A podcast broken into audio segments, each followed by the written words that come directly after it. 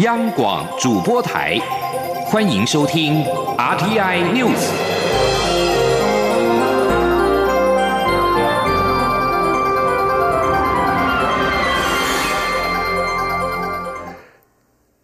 各位好，欢迎收听这节央广主播台提供给您的 RTI News，我是陈子华。蔡英总统在下午前往了南港参访五加二暨生技医药在台北产业征才博览会。总统受访的时候表示，有人批评过去很长一段时间的经济都在鬼混，但在他执政的三年里，政府真的很用心在拼经济，而且已经有了成果。记者王兆坤的报道。蔡英文总统在参访完五加二暨生技医药的产业征才博览会后表示，这一场活动是二零一六年就任以来推动五加二创新产业将近三年的一部分成果，大约有两千多家、五千个工作机会。半数以上都有超过四万元薪资，而这对五加二产业而言，人才持续的需求跟人才持续培育都相当重要。总统指出，五加二产业着重在有竞争力、有创新能力的这些产业，政府希望能持续创造产业的动能，并创造高值就业机会。总统说：“这段时间以来，我们所有的团队的努力都有初步的成果，尤其是经济部进来又传出好消息哦，我们这个台商哦回台投资，现在已经累积，今年已经累积到一一千三百一千三百七十亿，也创造出来的一千一百八十一万一千八百个就业的机会哦。”总统表示，新南向政策也有很大进展。政策里的一千个台商创造新台币三兆六千亿产值，这对整体经济力量的延伸非常有意义。总统说：“所以，呃，或许有些人会批评说，呃，过去一段时间很长的一段时间，这个经济是鬼混。但是在我们执政的三年，我们真的很用心的在拼经济，而且也看到的成果。”哈，总统希望社会各界能给执政团队加油，给产业加油。拼经济是每一天都在努力的事情，不是只是口号而已。中央广播电台记者王兆坤台北采访报道。有媒体在今天报道指出，陆委会最近将提报居住证管理相关草案，而且采行政命令的方式公告上路，宣导期为三个月。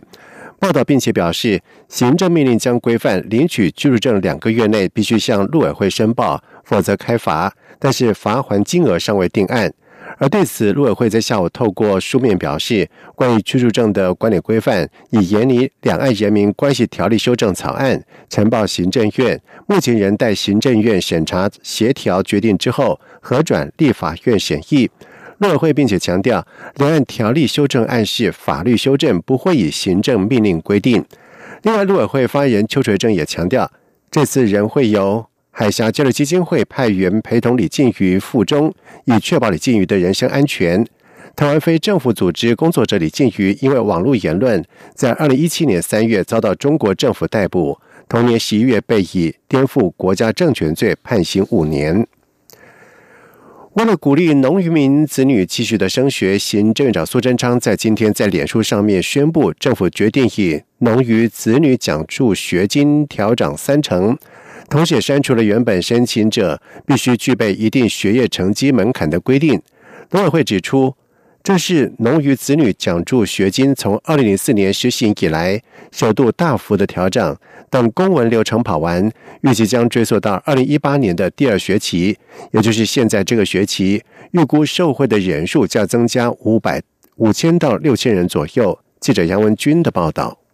行政院长苏贞昌二十号在脸书宣布，农渔子女奖助学金将调涨三成，每学期公立高中值从三千元调涨至四千元，私立高中值从五千元调涨至六千五百元，公立大专院校从五千元涨至六千五百元，私立大专院校从一万元涨至一万三千元。苏贞昌表示，他来自农业大县屏东，当过屏东县长，深知。农家子弟就学的难，解习题不难，难解的往往是经济困难。他觉得政府就是应该要替上进的农家子弟排除万难，且这次也删除原本的成绩规定，让上进子弟继续上进，农家人才都能成才，这是政府能帮忙的地方。农委会辅导处副处长苏梦兰受访时进一步指出，这是农渔子女奖助学金自二零零四年施行以来首度大幅调涨，待公文流程跑完。预计将追溯至二零一八年第二学期，也就是现在这个学期。后续会开放适用民众补申请，已申请的会直接给付新的金额。尽管适用对象扩大，但仍保留排付条款。苏梦兰说：“我们把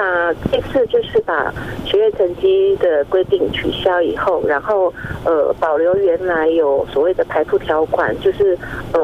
父母的一个所得不超过一百一十四万元嘛。”好年所得，那另外就是德性的成绩，好，这个我们也维持。那么预估大概可以有，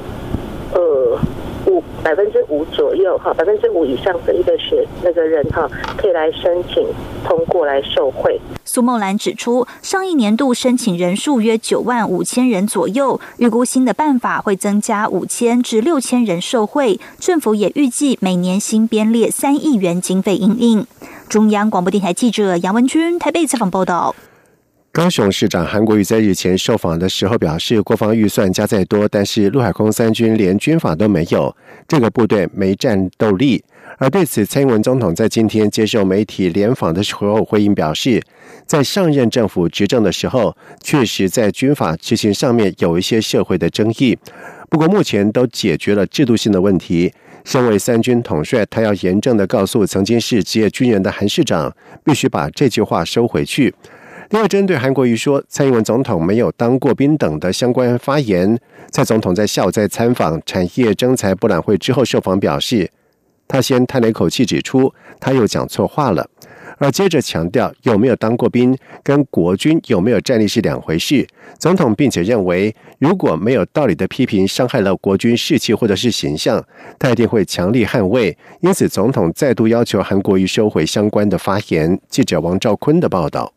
蔡英文总统上午在桃园要求韩国瑜收回台湾没有军阀等相关发言，但韩国瑜回应蔡总统没有当过兵，因为像他自己当过兵。就会知道军阀与军队战斗力的重要性。蔡总统下午在回应媒体询问时表示，过去三年来，政府对于提升国军战力投入很多精力、关注与资源，所以国军战力在持续强化当中。因此，有没有当过兵跟国军有没有战力是两回事。这一点，韩国瑜要去跟社会解释清楚。总统指出，在野或社会人士平常对他提出批评。他都可以受教与说明，但韩国瑜必须收回对于国军的批评。总统说：“但是如果这个呃批评是没有道理的批评，甚至于去伤害了我们国军弟兄姐妹的士气或者是他们的形象的话，作为三军统帅，我一定要强力的捍卫他们。所以，呃，韩市长，你必须要收回你这句话。”韩国瑜上午表示，国军如果没有军法。再多国防预算也没战斗力。蔡总统回应指出，上一任政府执政时确实在军法执行上有些社会争议，不过目前都解决了制度性问题。而他身为三军统帅，要严正告诉曾是职业军人的韩国瑜，把话收回去。中央广播电台记者王兆坤台北采访报道。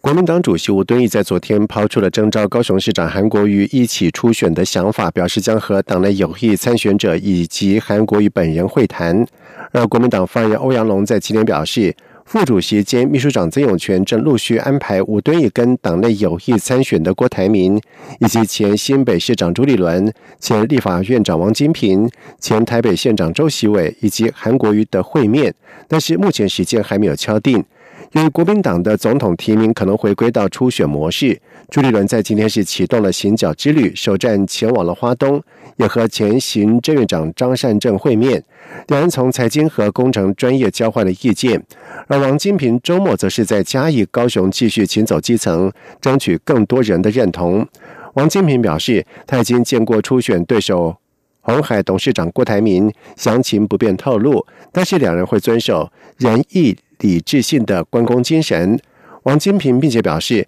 他相信国民党内有意愿参选的人都怀抱理想，希望为国家、社会、人民、年轻人以及两岸开创一片新的景象，让台湾内部安定、两岸稳定和平、经济大发展、人民享受最好的生活，年轻人都有光明灿烂的未来。中华民国一百零八年全国中等学校运动会在今天晚上在高雄巨蛋体育馆举行了开幕式。由教育部长潘文忠主持，青奥国手足营高中陈佑轩以及鼓山高中谢梦恩合力点燃引自于高雄那玛夏三明火的母火，宣告一百零八年全中运在高雄正式的展开。副总统陈建仁致辞时表示。为了提升中等学校竞技运动水准，发掘优秀的运动选手，每年都举办全国中等学校运动会。除引领基层体育发展之外，体育训练成果也在各项的国际赛事拥有辉煌的成绩。选手们经过了全国中等学校运动会的淬炼，除了衔接大专校院体育训练之外，也奠定迈向国际体坛的基础。而全中运赛事从二十号到二十五号举行，共有一万五千多名的选手参赛。运动赛事包括了田径、游泳、体操等项目，分布在二十个比赛场地，总奖牌数是三千零六十二面。而不过，在开幕式运动员进场和陈副总统致辞之前，高雄市长韩国瑜却先致欢迎词之后随即离去。